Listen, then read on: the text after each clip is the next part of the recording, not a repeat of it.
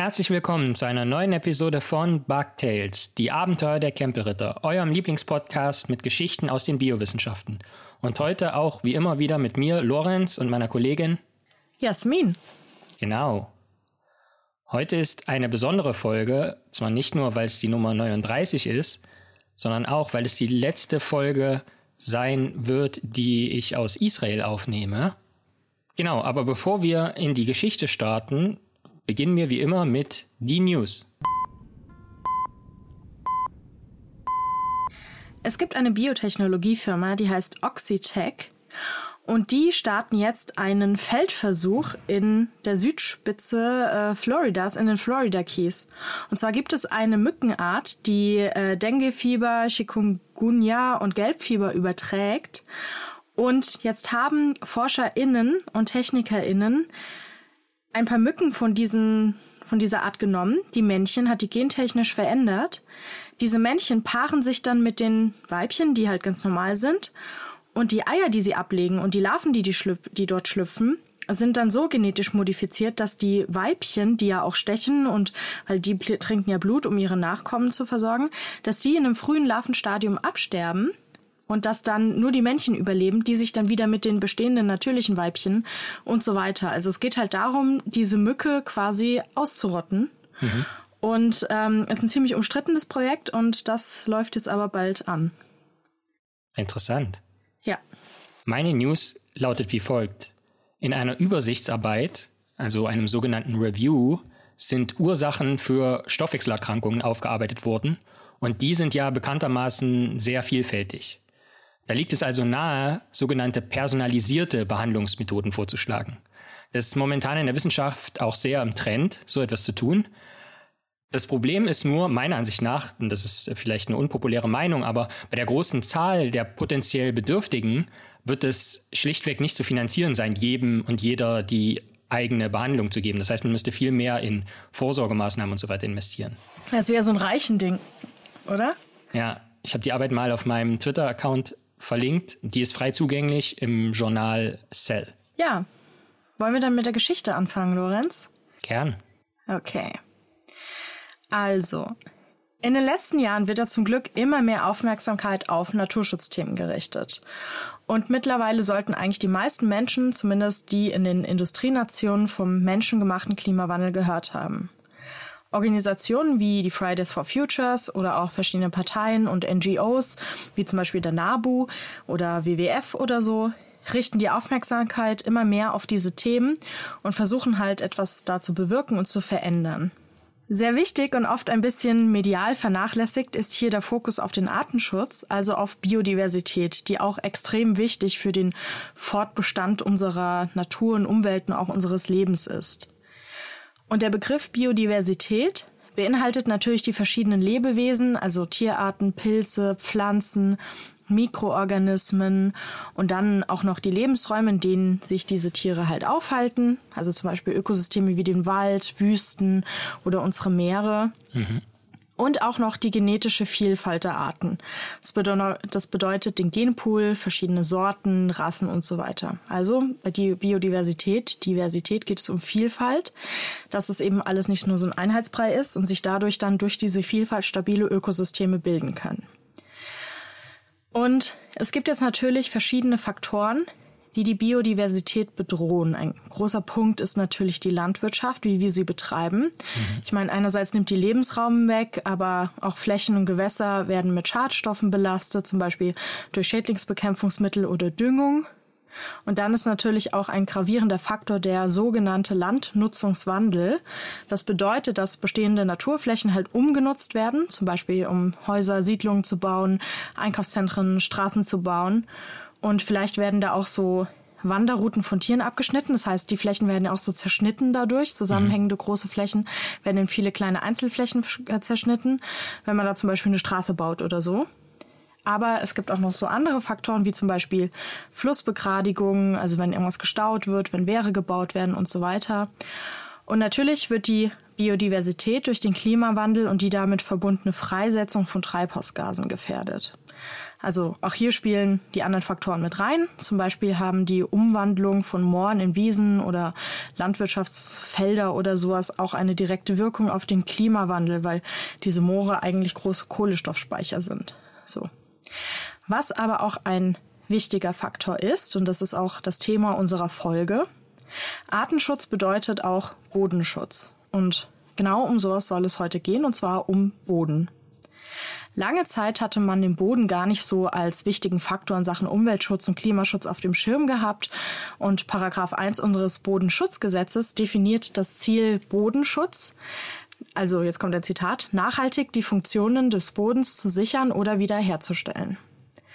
Als Landlebewesen ist uns natürlich klar, dass Boden sehr wichtig für uns ist. Ja, wir laufen darauf rum, wir ernähren uns von ihm, indem wir Pflanzen anbauen, die wieder den Tieren füttern und so weiter. Also fast alle Nahrungsmittel haben ihren Ursprung im Boden. Ja, und weiterhin sind Böden große Kohlenstoffspeicher, weshalb sie auch für den Klimaschutz sehr wichtig sind. Wie du weißt, Lorenz, lebe ich hier ja mit vielen Tieren zusammen. Mhm. In meinem Wohnzimmer stehen aktuell zwölf Terrarien. Und Boden kann ja immer neu gebildet werden. Ja, es dauert aber vergleichsweise lange und das ist auch ein Vorgang, der in meinen Terrarien stattfindet. Und Lorenz, was denkst du, wie lange es braucht, um 10 Zentimeter Boden zu bilden? Sechs Wochen? 2000 Jahre. Das bedeutet, dass wir den vorhandenen Boden schützen müssen, ja. Aber Boden kommt ja nicht einfach irgendwo her. Also der war ja anfangs gar nicht da. Das heißt, irgendetwas oder jemand muss vorhanden sein, der den Boden bildet. Ja, und wenn wir uns an die Folge erinnern, in der ich über die Entstehung der Wälder spreche, da habe ich ja auch beschrieben, dass am Anfang nur so eine Stein-Mineralienoberfläche auf der Welt vorhanden war. Und es gab noch keine organische Oberfläche, das ist halt Boden. Und das hat sich alles erst mit der Zeit gebildet. Dem Lebewesen dann langsam existiert haben, sind gestorben, liegen dann auf der Oberfläche und werden zersetzt. Ja, also wie man Kindern so schön erklärt, sind, weiß nicht, äh, Mufasa, der Löwe, der ist gestorben und dann wurde er zu Erde. Aber die Frage ist, wie funktioniert das? Um das herauszufinden, muss man eine Lupe und ein Mikroskop zücken und sich den Boden mal genauer anschauen. Lorenz, stell mal vor, du nimmst jetzt so eine Hand, deine Hände, gräbst einmal so in die Erde rein, hebst es hoch. Was meinst du, wie viele, wie viele Lebewesen leben dann in diesem Häufchen? 2000. Wirklich? Ein bisschen mehr. Mm, Ach so, stimmt, weil man ja jedes einzelne Bakterium mit dazu nimmt. Dann. Lebewesen. Ja, ja. Zwei Millionen. Es sind zehn Milliarden. Okay. so, also mehr als Menschen auf der Welt sind. Ja. Kennst du dieses, so ein christliches Kinderlied? Gott hält die Welt in seiner Hand. Ja, das ist dann ja quasi so in diesem Fall. Ah. Und ich war schon immer so fasziniert von kleinen Lebewesen, weil die halt wirklich überall um uns herum sind. Ja, bei Hirschen, Füchsen, wenn man die beobachten will, dann muss man sich auf die Lauer legen, zu bestimmten Uhrzeiten, sich anschleichen und so. Ja, also es ist sehr aufwendig zum Teil. Und für Insekten, Krebstiere und so weiter muss man sich einfach nur mal bücken. Ja, und Bodenlebewesen sind meist so klein, dass man viele von ihnen mit bloßem Auge gar nicht so gut erkennen kann.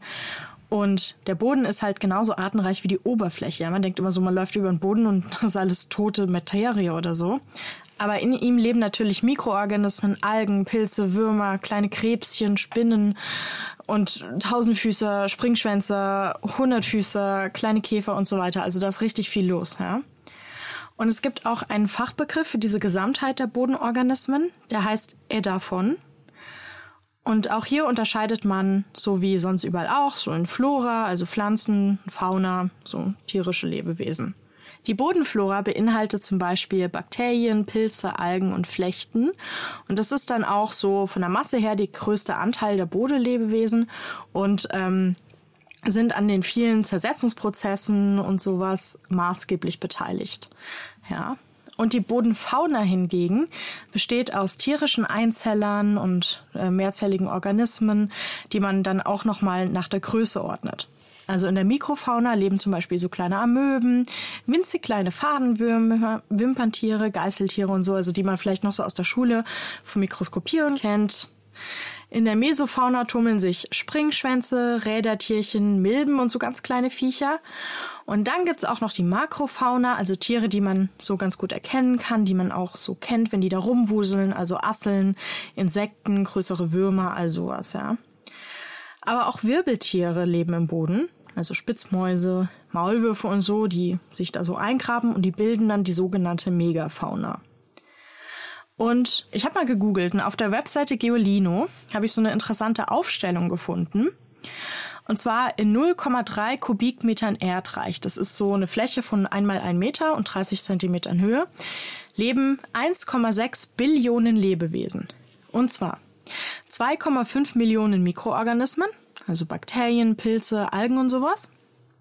Eine Million Fadenwürmer, 100.000 Milben, 50.000 Springschwänze, 25.000 Rädertierchen, 10.000 Borstenwürmer, 100 Käferlarven, 102 Flüglerlarven, 80 Regenwürmer, 50 Schnecken, 50 Spinnen und 50 Asseln. So im Schnitt. Natürlich noch vieles anderes, aber so mal als grober Überblick. Und um bei der ganzen Sache so ein bisschen Anschaulichkeit reinzubringen, erzähle ich jetzt von zwei meiner liebsten Bodenlebewesen, die auch bei mir wohnen hier in meinen Terrarien. Zuerst einmal wäre da natürlich die Assel. Ja. Viele Leute denken ja, das seien Insekten, aber tatsächlich gehören Asseln zu Klasse der höheren Krebse, sind also Krebstierchen. Es gibt sehr kleine Asseln, können auch nur mal so einen halben Millimeter groß sein. Zum Beispiel weiße Asseln, die Jungtiere sind winzigst. Aber auch Asseln, die rund 50 Zentimeter groß werden können. Die leben jedoch unter Wasser, was ich ein bisschen schade finde. Ich würde nämlich ehrlich gesagt gerne mal mit so einer, ich wäre gerne mit so einer 50 Zentimeter großen Assel befreundet, ehrlich gesagt. Das fände ich cool. Ich habe da mal so ein Foto gesehen, wo jemand so eine Assel im Arm hält, wie so ein Haustier. Das, das fände ich schon cool. so. Und Asseln schnabulieren am liebsten Pflanzen, bevorzugt halt abgestorbene Pflanzen und gehören damit zu den Erstzersetzern. Das heißt, Pflanze stirbt ab, fällt auf den Boden, das wird zersetzt und die zweit, dritt, viert Zersetzer so zersetzen dann zum Teil das schon zersetzte und so weiter und so fort. Aber die sind quasi an vorderster Front dabei. Ja, die haben auch so eine Vorliebe für weißfaules Holz, essen aber ehrlich gesagt wirklich alles, was denen so vor den kleinen Mund kommt. Also meinetwegen auch Algen, Kot, Kadaver, alles Mögliche, ja. Mhm. Und die haben so ein spezielles Verdauungssystem, so dass sie ihren eigenen Kot auch essen, weil die Nahrung, wenn sie einmal durch den kleinen Asseldarm gewandert ist, immer noch ziemlich nährstoffreich ist. Da braucht es einfach mehrere Durchgänge. Ähm, Kühe und sowas haben dafür ja mehrere Mägen, aber das haben die halt nicht, also muss man halt dann immer wieder das Häufchen essen, ne? Und für so eine bessere Verdauung nehmen die dann auch noch manchmal Sand auf und andere mineralische Bestandteile und für ihren Panzer brauchen die auch Kalk so dass ihr Kot, ähnlich wie so Regenwurmkot, Kot, der ist ja so krümelig. Das ist so eine Mischung aus Ton und Humus, also aus Mineralien und eben diesen organischen Stoffen, was für die Bodenqualität und Bodenbeschaffenheit sehr wichtig ist, diese Kombination. Unsere Böden hier sind halt reich an Tieren, das haben wir gerade schon besprochen. Allerdings gibt es auch sehr trockene Gegenden, in denen die Asseln dann wirklich extrem essentiell ist. Ja, es gibt zum Beispiel Passagen so in amerikanischen Wüsten, da ist sie oft der einzige Zersetzer der Streuschicht, also dem, was da oben drauf fällt. Andere gibt es nicht, weil die sich so gut an diesen Lebensraum angepasst haben und viele Tiere das aber nicht können. Und deswegen sind die da so die quasi die Chefs der Streuschicht. Das heißt, alles, was runterfällt, wird von denen zersetzt. Wenn eine Assel auf die Welt gekommen ist, und hier beziehe ich mich mal auf meine, ähm, dauert es ein bis drei Lebensjahre, bis sie fruchtbar sind. Ja, also ist relativ lang sind die einfach so unterwegs und machen schöne Blumenerde für mich. Und in der Regel sind die auch getrennt geschlechtlich. Es gibt Männchen und Weibchen. Und wenn zwei Asseln sich sexy finden und dann so eine rauschende Liebesnacht miteinander verbracht haben, das Weibchen dann befruchtet ist, häutet es sich danach und nimmt eine so ein bisschen andere Form als vorher an. Und zwar bildet sich zwischen ihren nennen wir es Hüften, unten am Bauch, so zwischen den Laufbeinen, ein Brutraum, in dem die Eier abgelegt werden. Und bei Kellerasseln sind es so 10 bis 60 Eier. Das sind die Asseln, die man hier draußen unter den Steinen findet. bei Rollasseln, davon habe ich auch ein paar, äh, können das so 15 bis 150 sein. Und was ziemlich cool ist, in diesem Brutraum zwischen den Beinen wird vom Weibchen eine Flüssigkeit abgesondert, so dass die Eier sozusagen in einem tragbaren Aquarium schwimmen und immer schön nass sind, ja. Und nach so 50 Tagen sind die Babys dann da, werden noch so ein bisschen im Bauch der Mama von sich rumgetragen. Das sehe ich manchmal bei meinen Asseln. Wenn ich einen Blick unter den Bauch äh, einer solchen Mama erhasche, dann sehe ich, dass sich da ganz viele kleine weißen Babys tummeln. Die trägt ihr noch ein bisschen rum, bis die groß genug sind, auszuziehen. Krebstypisch wachsen Asseln durch Häutungen, so wie zum Beispiel auch viele Insekten das machen. Und wenn sich meine Asseln häuten, dann sehe ich sie oft an so Blättern sitzen, wobei die dann so zweifarbig aussehen. Bei den Häutungen teilt sich die Haut quasi in der Mitte in der Assel einmal durch, in den vorderen und hinteren Teil. Der hintere Teil wird zuerst abgestreift durch Rumgezappel und Pumpen und so. Und dann ist der vordere Teil aber noch da und es sieht immer so ein bisschen aus, als würde die Assel einen Pulli tragen. so, irgendwie so, der bis zur Mitte geht, zum Bauch, Bauchnabel in Anführungsstrichen. Und die Stelle, wo die Haut dann abfällt, ist nämlich immer, also diese Stelle, die sich bald häutet, ist immer so ein bisschen heller. Deswegen sieht es so pulliartig aus. Und Asseln brauchen natürlich Kalk und sowas. Und diese Haut besteht ja auch oft aus Kalk und allem Möglichen. Und die essen dann äh, die Haut nach der Häutung meistens selber wieder auf, weil da wichtige Nährstoffe drin sind. Ja? Und wie andere Krebse auch, häuten die sich ein Leben lang. Es gibt viele Asseln, die Kosmopoliten sind, sich also überall wohlfühlen. Allerdings gibt es auch Arten, die eine sehr spezielle Anpassung an ihr Gebiet haben und überhaupt nicht gut damit klarkommen, wenn sich dort irgendwas verändert. Also das geht ja auch vielen Tieren so. Deswegen ist ja auch ist ja auch so wichtig, dass man viel Energie in die Erhaltung von Lebensräumen und so weiter steckt. Ne? Und das zweite klassische Bodentier, über das ich reden möchte, ist der Regenwurm oder auch der Kompostwurm. Wobei das zwei unterschiedliche Würmer sind, die aber zu einer Crew gehören. So. Im Kindergarten haben wir ja das Regenwurmlied gesungen, Lorenz, das du ja auch schon erdulden musstest. Äh, mit diesem Hörst du die Regenwürmer husten, mhm. wie sie durchs dunkle Erdreich ziehen und so weiter, ne? Kann man endlos fortsetzen. Das habe ich super gern gesungen und dabei habe ich immer Regenwürmer gesucht. Und ich fand die schon immer richtig toll, ja. Kleiner Tipp an äh, zu Güte, bitte Regenwürmer nicht in der Mitte durchschneiden. Es stimmt nicht, dass man dann zwei lebende Würmer hat. Das ist nicht wahr. Ähm, der Teil mit dem Clitellum, da komme ich gleich noch darauf, der kann dann überleben, wenn er sich nicht vorher infiziert oder sonst was. Der andere Teil ist tot. Also bitte, also generell einfach auch selbst wenn es so wäre, bitte keine Regenwürmer durchschneiden. Den Kindern bitte auch sagen, dass sie keine Regenwürmer durchschneiden. Ja. Also wie gesagt, finde ich Regenwürmer toll und ich habe in meiner Wohnung auch zwei Wurmkomposter stehen, wobei äh, das eine ist ein reiner Wurmkomposter im Keller und das andere ist ein Wurmasselkomposter. Und natürlich wohnen dann auch noch alle möglichen anderen Tiere drin. Bewohnt werden auch die, äh, werden meine Wurm Wurmkomposter von Eisenia hortensis, nennt man auch Dentrobena. Das ist der Riesenrotwurm. Die sind ganz schön agil und ähm, da muss man sehr darauf achten, dass die Bedingungen ideal sind, sonst sind die auch sehr aus, so abenteuerlustig, nenne ich es mal, und denken sich, nee, hier ist gerade nicht so schön, gehe ich mal. Also ähm, vielleicht dann als Anfänger lieber eine andere Wurmart nehmen, nur als Tipp. so. Dendrobena werden ziemlich groß. Sie können zwischen 10 und 20 Zentimeter Länge erreichen, 1 Zentimeter Dicke. Wobei das ein bisschen drauf ankommt natürlich, wie gut die Futterversorgung ist, wie feucht es ist, wie ideal, wie warm und so. Ne? Und so ein Regenwurmkörper teilt sich ja in so kleine Segmente. Ähm, das sieht man, wenn man nah an einen Regenwurm rangeht und diese kleinen Streifen sieht. Ja, und dann gibt es auch so eine Stelle, die immer so ein bisschen aussieht wie so ein kleiner Sattel. Das ist das Clitellum. Und dort befinden sich auch die sogenannten Pubertätsleisten und das äh, ganze Gebilde spielt eine Rolle bei der Paarung. Diese Würmer sind Zwitter, brauchen also immer ein, eine Partnerin um sich fortzupflanzen und die docken dann quasi da an dieser Stelle an und befruchten sich immer wechselseitig, ja. Und das Schöne an den Würmern, Würmern in meinem Wurmkomposter ist, dass sie mir wunderbare Blumenerde und Dünger produzieren. Ich esse ja kein Fleisch, das bedeutet, dass da immer so Pflanzenabfälle drin landen. Also man sollte da generell keine Fleischabfälle reinmachen. Und die wandern auch in meine anderen Terrarien und meine Regenwürmer bekommen dann natürlich auch gut was ab. Und dann bekommen die auch noch so ein bisschen Karton dazu, weil sie sehr auf äh, sehr dolle Ballaststoffe abfahren, also so Zellulose halt. Und Karton, Zeitungspapier, ähm, sowas halt, beziehungsweise ich gebe denen kein Zeitungspapier wegen der Druckerschwärze, aber auch so Küchentücher oder so brauchen sie, damit die Verdauung klappt. So ist halt ihre Version quasi von einem Apfelmüsli am Morgen. Ja, und meine Wurmkomposter, die stinken auch nicht. Wenn man sie öffnet, riechen die einfach nach Waldboden. Und unten kommt dann sogenannter Wurmtee raus. Das ist einfach die Flüssigkeit von oben, die sich nach unten absetzt, gemischt mit den ganzen Nährstoffen des Wurmkots, also der Erde. Und das kann man, und auch die Erde kann man total super für Pflanzen verwenden. Ja.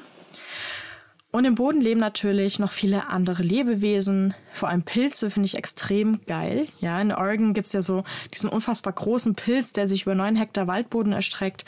Ähm, eine äh, Hallimasch-Art und ich finde schon ziemlich krass und von denen erzähle ich ja auch in meinem Buch Abschied von Hermine.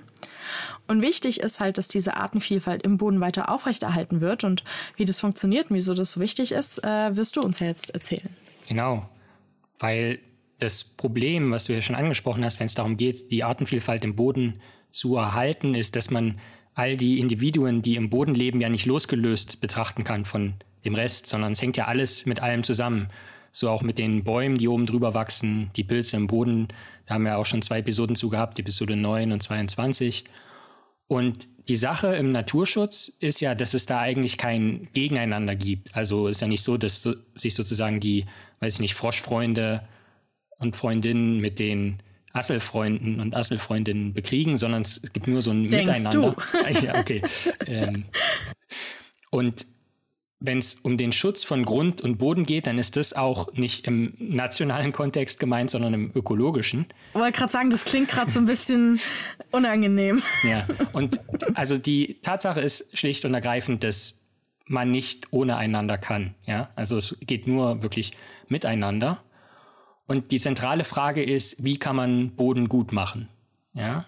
Und diese Frage hat sich auf wissenschaftlicher Ebene ein Team um Carlos Guerra gestellt. Und dieses Team stammt vom Deutschen Zentrum für integrative Biodiversitätsforschung, dem IDIF. Halle Jena Leipzig wird da als Standort angegeben. Jetzt kannst du dreimal raten, wo dieses Institut faktisch steht. Wie Halle Le Jena Leipzig wird mhm. als Standort. Ja. Äh, weiß ich nicht, irgendwo, keine Ahnung. Ist keine Fangfrage. Also steht in einer der drei Städte. Ach so. Sinn machen würde, weiß nicht, cool wäre Leipzig, aber wahrscheinlich steht es in Halle. Ja, steht in Leipzig. Ah.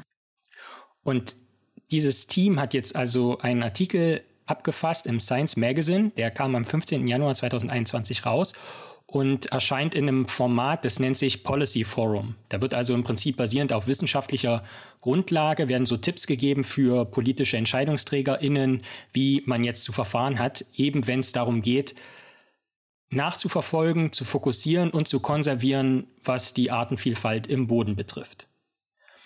Und die Frage ist, warum muss man das überhaupt machen? Und das führt uns direkt zum Bug der Woche.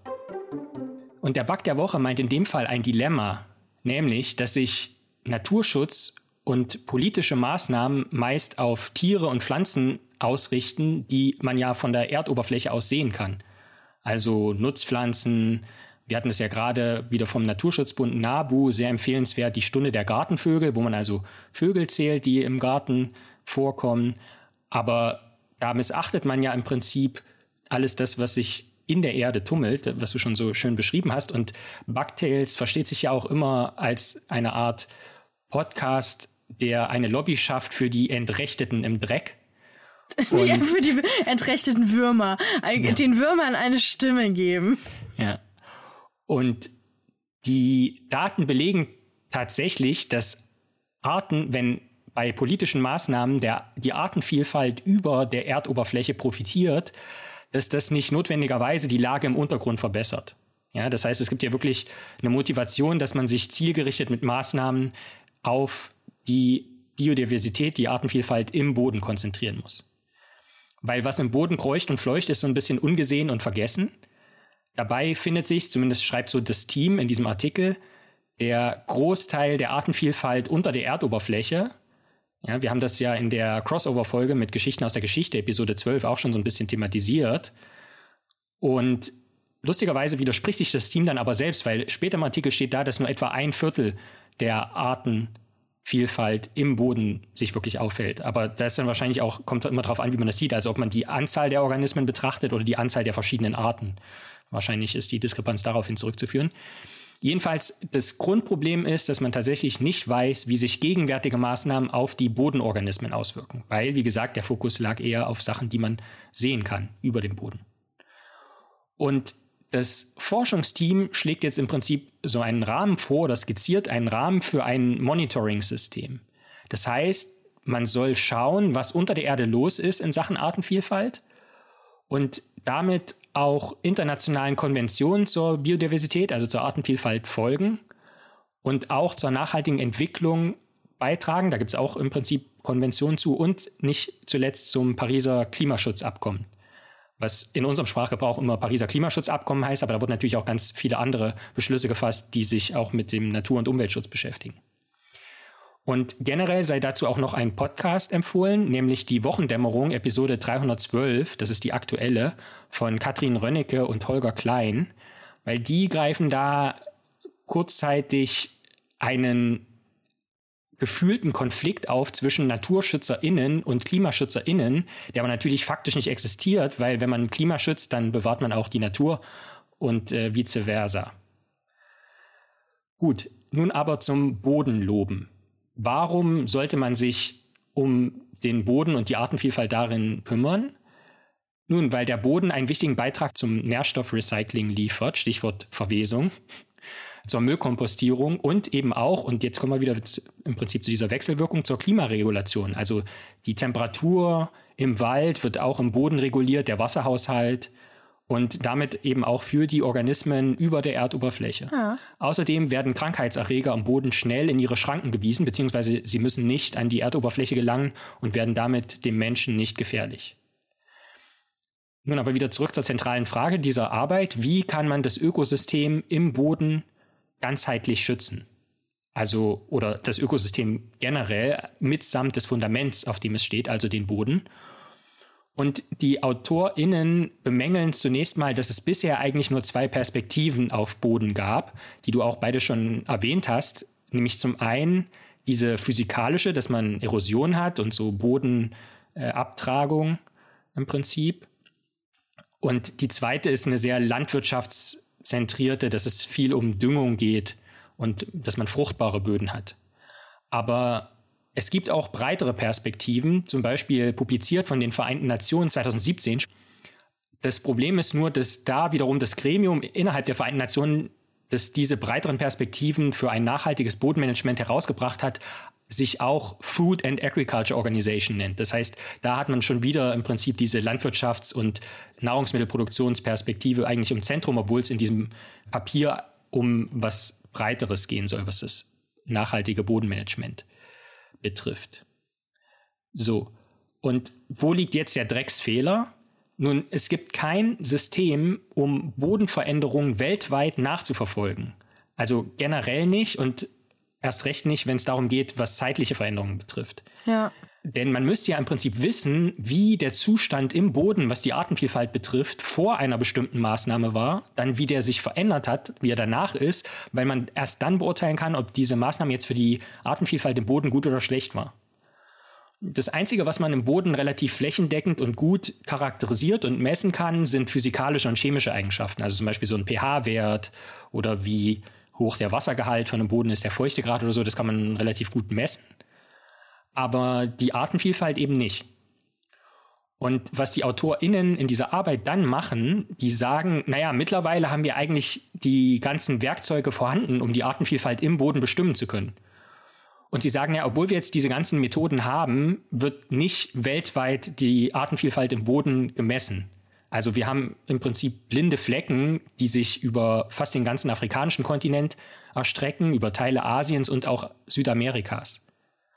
Und ein Grund, der dafür angegeben wird, ist, dass nur wenige der 196 Parteien, also Länder, die dem Artenschutzabkommen beigetreten sind, die haben nur ein kleiner Teil von denen hat überhaupt explizite Maßnahmen, was Bodenhaushalt und Artenvielfalt im Boden betrifft.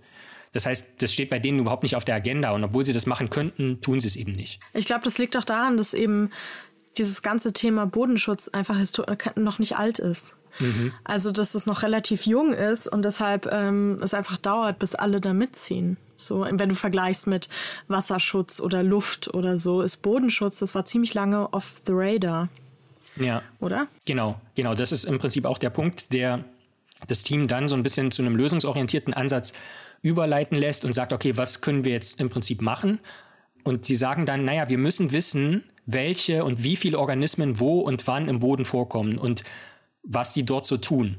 Ja, das heißt, sie erweitern diese physikalische und chemische Beschaffenheit des Bodens, um diese bivalente Perspektive der Artenvielfalt und mit bivalent meine ich auf der einen Seite, welche Organismen sind da und was tun die da, was ist deren Funktion.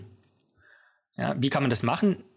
Faktisch nimmt man sich Bodenproben aus allen Teilen der Welt und reinigt aus dem Boden dann das Erbgut auf und sequenziert das. Und dann kann man nämlich schauen, okay, was gibt es da für Organismen, beziehungsweise was gibt es da für Erbgutabschnitte, die bestimmte Funktionen übernehmen.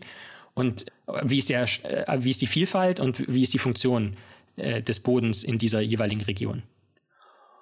Und wofür die AutorInnen dann sehr stark argumentieren und das ist natürlich auch wichtig ist, dass man diese Informationen standardisiert erhebt und dann irgendwo speichert, wo alle Leute zentral und frei darauf zugreifen können. Und dafür braucht man eine Datenbank, die wird gerade ins Leben gerufen und zwar unter der Schirmherrschaft der GeoBonn-Initiative. Ja. Und was dann im Prinzip so ein bisschen als Zukunftsperspektive ausgemacht wird, weil du ja, wie gesagt, richtig gehend erwähnt hast, dass das alles noch eine sehr junge Initiative ist, dass man, wenn man einmal jetzt diese Datenbank hat und die Daten zusammengetragen hat, dass man dann speziell eben diese Lücken identifizieren muss. Also wie schon gesagt, Afrika muss mehr gemacht werden, Asien muss mehr gemacht werden, Südamerika und dort gezielt ausbessern muss. Weil dann sagen sie, kann das wiederum auch nützlich sein für das Pariser Abkommen und auch für die UN-Nahrungsmittelversorgungsinitiative etc. Und es kann jetzt im Prinzip schon losgehen, damit schließen die AutorInnen, denn von der Europäischen Union gibt es jetzt ein Artenvielfaltsstrategiepapier 2030 und dort könnten bereits erste Erkenntnisse aus dieser Datenbank mit einfließen. Und die AutorInnen, das finde ich eigentlich ganz niedlich, die schließen mit so einem mit so einem Lobbyvorschlag. Sie sagen, dass der Organismus mit dem lateinischen Namen Rhinodrillus alatus doch jetzt auch mal gewürdigt werden müsste. Hast du eine Ahnung, was das sein könnte, Rhinodrillus alatus? Ich weiß nicht, Rhino ist irgendwas mit Nase? Hm. Warte mal, ach, Rhino. Wie heißt das? Rhinodrillus? Rhinodrillus alatus, genau. Alatus. Boah. Nee, also Rhinodrillus, keine Ahnung. Also Drill, Nase, genau, Drillen, Bohren, genau. Also es, ja, also es ist ein, tatsächlich ein Riesenregenwurm, also zumindest die Gattung gehört zu den Riegen, okay. Riesenregenwürmern. Und das ist ah, eine, Riesenregenwürmer sind so geil. Ja. Stimmt. Die können bis zu, also 110 Zentimeter oder was lang werden. Ja. Und das ist jetzt eine endemische Art, die also nur ein sehr enges Verbreitungsgebiet hat, in dem Fall in Südamerika, also genau wieder dieser Punkt. Da kennen wir noch nicht viel. Mhm. Und dieser Riesenregenwurm trägt aber enorm viel bei für die Beschaffenheit und die Fruchtbarkeit des Bodens. Und jetzt wird eben so argumentiert, okay, wenn wir einmal diese Datenbank hätten, dann könnten wir das genau äh, identifizieren, diese Vorkommen, und könnten dann zielgerichtet Maßnahmen ergreifen, um die zu schützen oder zu verbessern und so weiter und so fort. Mhm. Genau, und das ist so ein bisschen die Perspektive, auf die es, glaube ich, hinausläuft, wenn es darum geht, Boden gut zu machen. Okay, sehr gut. Hm. Warst du so ein Kind, das auch gern so in Matsch im Boden gespielt hat, so im Dreck? Ja. So ein Dreckkind? So ein Dre warst du so ein Dreckskind? Ja. ja? Also ich sag mal so, wenn wir Kartoffeln gelesen haben, das, äh, da ging es manchmal auch sehr dreckig zu. Oh Gott. Okay, Themenwechsel. Jetzt noch die Frage. Lorenz, mhm. wenn du ein Bodenlebewesen sein könntest, welches wärst du und warum? Ui, also ganz spontan, mein erster Gedanke war ein Maulwurf, weil die sind irgendwie niedlich, aber auch hilflos, sehr spezialisiert. Sie haben einen enorm sympathischen. Die sind nicht hilflos. Stimmt. Die sind der ja. Schrecken des Bodens. Ja, genau, da relativ grausame Räuber.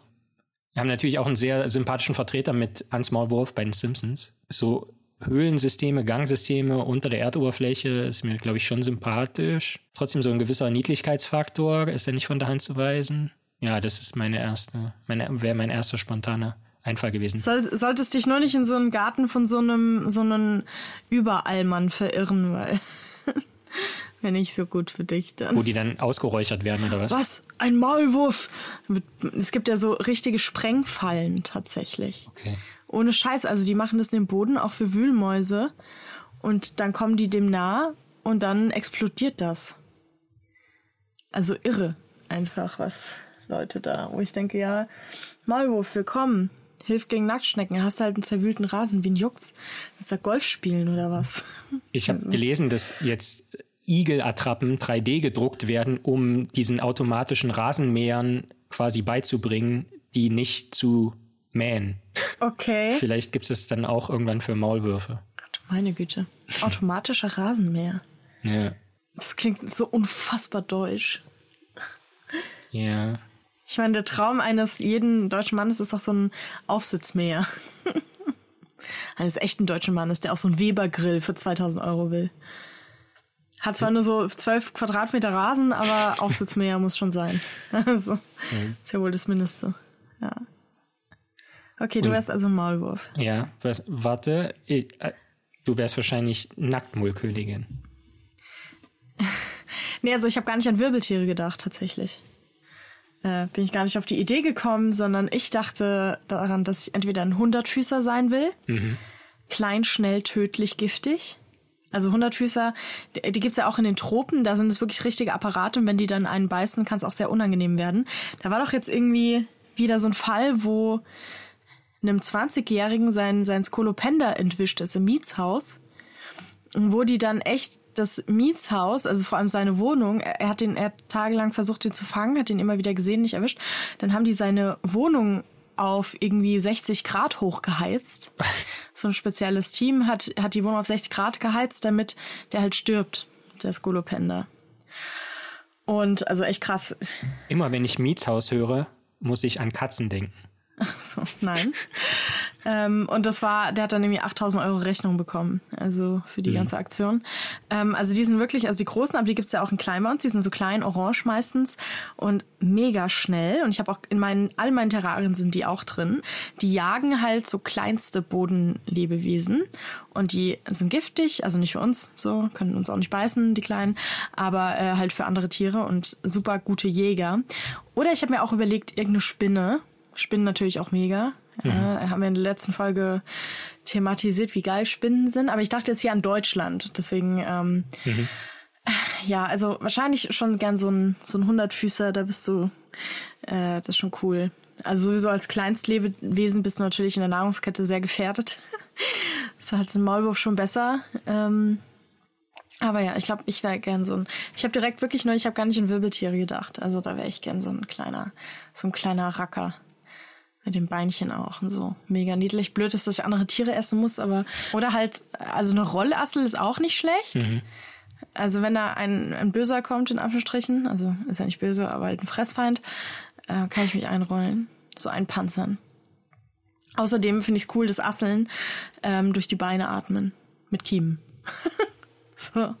Finde ich cool. Asseln haben auch Kiemen. So. Und äh, also Luft- und Kiemenatmung. Und äh, deswegen muss auch immer schön feucht sein, so hier bei meinen, bei meinen tropischen Asseln, damit die gut atmen können. Aber schön feuchter Boden. Ja. Ist auch nicht schlecht. So. Ja. Ja, ich finde Asseln ja äh, sympathisch, weil die so nachhaltig leben, wie du gesagt hast. Also, dass sie ihren eigenen Kot Ja. fressen und ihre Häutungsprodukte und alles quasi wiederverwerten. Das ist sehr sympathisch. Ja, voll. Gut, ich muss sagen, ich find's gut, dass sich bei uns das nicht durchgesetzt hat. Aber hätte wäre ich jetzt nicht so, wäre jetzt nicht so mein Ding, glaube ich.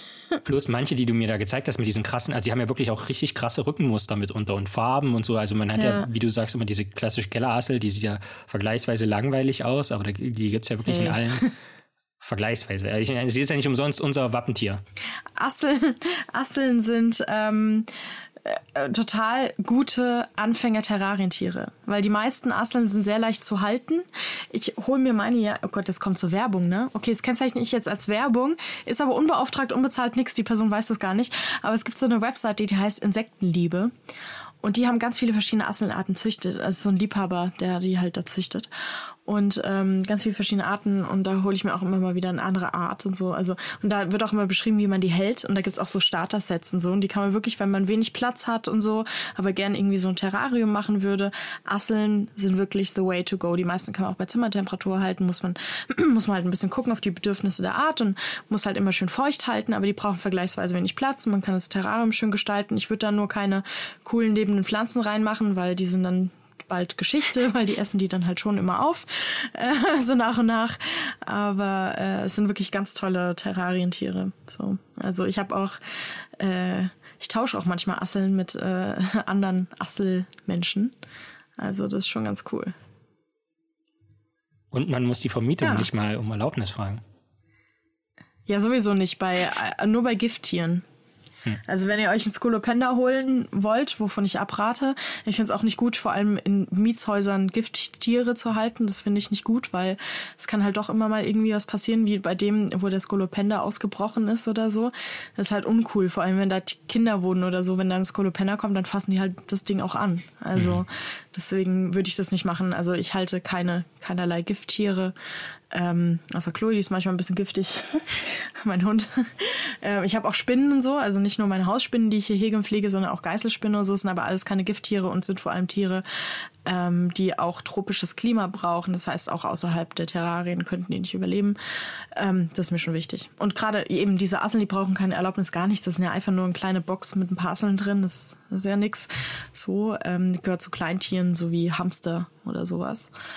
Ähm, von daher sind es wirklich, also äh, wer da Lust auf ein Terrarientier hat, aber ein bisschen Angst hat vor diesem ganzen Zeug mit Belüftung so. Und Asseln sind auch super, da kann man auch zwei Wochen Urlaub fahren, wenn man den Apfel reinlegt oder einen Salatkopf oder so und äh, so eine kleine, ich habe immer so ein kleines ähm, Schale mit Moos, mit nassem Moos drin, da ist auch richtig Wasser drin und so.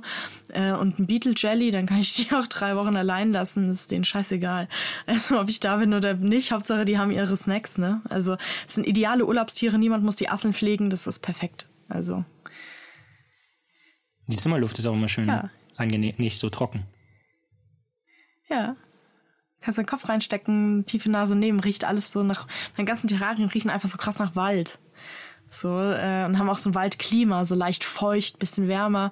Ich steck da voll gern so den Kopf rein, denk mir so, oh, ich wäre gern, ich würde mich jetzt gern klein machen, da reingehen, aber auch nur bedingt. Also da leben ja auch überall, wie gesagt, Hundertfüßer drin, Spinnen und so. Also ähm, man sollte da schon ein bisschen aufpassen, wenn man sehr klein ist. Äh, kann das, da ist auch so ein kleines Ökosystem. Also zum Beispiel habe ich ähm, ein Waldterrarium wo die Tausendfüßer, äh, doch die Tausendfüßer drin wohnen und die Rosenkäfer. Und da sind aber auch halt zugezogen durch Zufall alle möglichen Schnecken, Schnegel, Spinnen, Hundertfüßer, alle möglichen Milben, Springschwänze und halt auch so ein paar meiner kubanischen Asseln drin. Und die vermehren sich eigentlich wirklich wie also wenn du die, wenn die in, in so ein Terrarium reinkommen, viel Glück. Also die Pflan die Vegetation wird's äh, dann bald Geschichte gewesen sein. Ähm, und die sind da auch drin, aber die Population, das sind immer nur so ganz wenige. Die Population wird von den Hundertfüßern klein gehalten, weil die die jagen, wenn sie Babys sind. Also die Asselbabys werden von den Hundertfüßern gejagt. Die Hundertfüßer sind da nur zufällig drin, aber ähm, schützen meine Pflanzen dadurch. Äh, sorry, Asseln. so. Aber ja, das ist schon äh, ein schöner Kreislauf des Lebens dort. So, liebe Asselfreundinnen, wir hoffen, euch hat diese Folge gefallen und inspiriert euch vielleicht auch dazu, ähm, mal im Boden zu wühlen, mal zu gucken, wer da wohnt. Ich werde euch noch ein schönes Video von der Sendung mit der Maus verlinken, so ein Classic-Video mit Christoph, wo die ähm, so eine Handvoll Erde analysieren und zählen mit einem Biologen zusammen, ähm, wie viele Tiere darin leben und die auch zeigen und so. Und ich hoffe, es hat euch so ein bisschen inspiriert, äh, mal den Blick nach unten zu senken, nicht immer noch den Vögeln zu gucken. Und natürlich äh, hoffen wir, dass ihr nächstes Mal auch wieder dabei seid. Ähm, man munkelt, wir werden eine Gästin haben. sind also nicht nur zu zweit, sondern ist noch jemand dabei. Und das wird die erste Folge sein, die Lorenz dann eben dauerhaft nicht mehr in Israel aufnimmt, sondern die wir hier zusammen in Frankfurt am Main aufnehmen können. Denn Lorenz zieht dann nach Deutschland zurück und ähm, ja, schaltet wieder ein, bewertet uns bitte bei Apple Podcasts ähm, und sonst bei allen Podcast-Möglichkeiten, wo ihr uns hört. Das würde uns sehr helfen. Erzählt natürlich euren FreundInnen von unserem super tollen Wissenschaftspodcast und folgt uns sehr gerne auf Instagram oder Twitter. Wir freuen auf uns auf euch. Bis zum nächsten Mal. Macht's gut.